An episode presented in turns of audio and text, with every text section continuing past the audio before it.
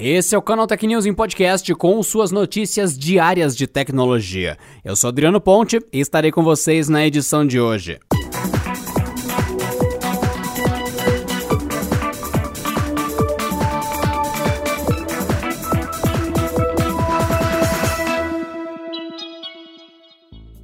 Demorou, mas chegou. Após meses de muita especulação e boatos, o WhatsApp finalmente lançou nesta quinta-feira o tão aguardado recurso de mensagens temporárias. Isso significa que passará a ser possível configurar as suas conversas no aplicativo para que elas desapareçam automaticamente em exatos 7 dias após o envio. As mensagens temporárias funcionam exatamente como o Canaltech já havia anunciado. Basta ativá-las em um chat específico para que o app se encarregue de deletá-las após exatos 7 dias.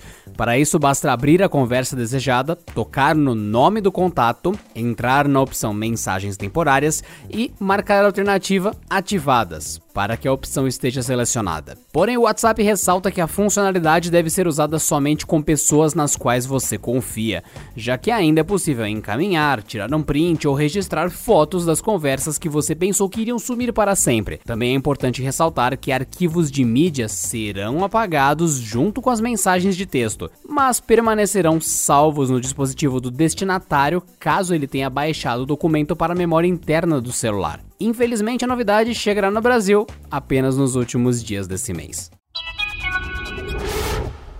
A V-Station, loja que vendia alguns modelos de celulares da Meizu no Brasil, sumiu após alguns meses tentando mudar de loja oficial para importadora de diversas marcas. As redes sociais da empresa pararam de ser atualizadas em julho e o site saiu do ar totalmente na noite da última quarta-feira. No ano passado, a loja havia começado a vender smartphones sem homologação da Anatel, como mostrou o Canaltech em reportagem de agosto de 2019. No começo de 2020, a aposta passou a ser em telefones de diferentes marcas, especialmente Xiaomi, Oppo, Vivo e Realme. A maior parte deles também sem aprovação da agência para comercialização no país. Em outras palavras, a loja entrou no chamado mercado cinza. O Instagram oficial da loja fez sua última postagem de uma webcam no dia 31 de julho, assim como a página do Facebook. Até ontem o site oficial ainda estava no ar, mas carregava com problemas, sem imagens ou elementos de layout, e era praticamente impossível de navegar pelo conteúdo. Durante a noite a página passou a dar erro, deixando de carregar até mesmo a parte textual. O Canaltech tentou entrar em contato com a V-Station, mas até agora não obteve resposta. Os iPhones 12 mini e iPhone 12 Pro Max começam a ser vendidos em alguns mercados nesta sexta-feira. E aproveitando a deixa, a Apple confirmou que seus smartphones da nova geração começarão a ser vendidos no Brasil e em mais 25 países no dia 20 de novembro. Embora a nota não cite os modelos iPhone 12 e iPhone 12 Pro, é bastante provável que eles também sejam comercializados. A Apple, no entanto, ainda mantém os preços dos novos iPhones 12 em segredo e provavelmente vai revelá-los somente no dia do início das vendas. De acordo com informações do site Mac Magazine, porém, o iPhone 12 mini pode chegar com valores a partir de R$ 6.900, enquanto o iPhone 12 Pro Max deve custar até 14 mil reais. Vale lembrar que os novos iPhones 12 e, mais recentemente, o carregador magnético MagSafe já foram homologados pela Anatel. Portanto, já podem ser comercializados em território nacional. Infelizmente, ainda não é possível saber se todos os acessórios MagSafe serão vendidos por aqui. A Samsung anunciou mais dois celulares da linha Galaxy M no Brasil no mesmo dia em que a Nokia aumentou seu catálogo no país para três modelos. A sul-coreana, Samsung, começou a vender os Galaxy M21S e M51 no país com preço sugerido que parte de R$ 1.899. O Galaxy M51 é um celular bastante aguardado por fãs da marca que seguem o noticiário de tecnologia.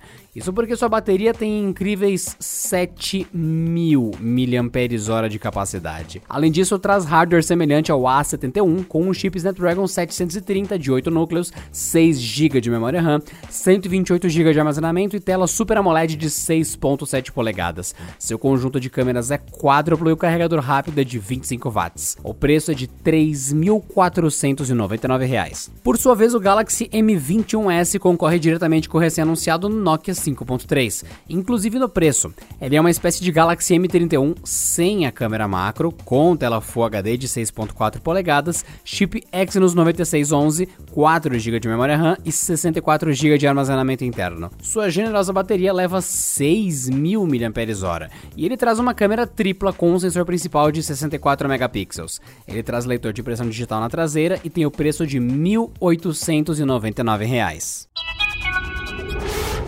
O Instituto de Gestão e Tecnologia da Informação abriu inscrições para a quarta edição do programa de bolsas para bootcamps. O objetivo do programa, segundo a instituição, é formar profissionais em carreiras de base tecnológica de forma muito acessível. Os cursos abordarão 22 áreas, como arquiteto de software, cientista de dados, desenvolvedor Python, UX designer e muito mais. A quarta edição do programa de bootcamps já está com inscrições abertas e vai até 9 de novembro. Os cursos têm início no dia 12 de novembro e têm duração de dois meses e carga horária de 148 horas, oferecidas 100% online. Para participar, é necessário ser maior de 18 anos e obter qualificação em uma prova online de lógica e fundamentos de programação. Além disso, todo o bootcamp é subsidiado pela IGTI para o aluno, que, por sua vez, arca com uma pequena taxa de matrícula no valor de 120 reais. As vagas serão preenchidas pelos candidatos aprovados na prova qualificatória por ordem de matrícula. E por hoje é só, pessoal. Nos vemos na próxima edição do canal Tecnews Podcast, então bom descanso descanso até lá. Este episódio contou com o roteiro de Rui Maciel, edição de Luiz Fernando e editoria-chefe de Camila Rinaldi.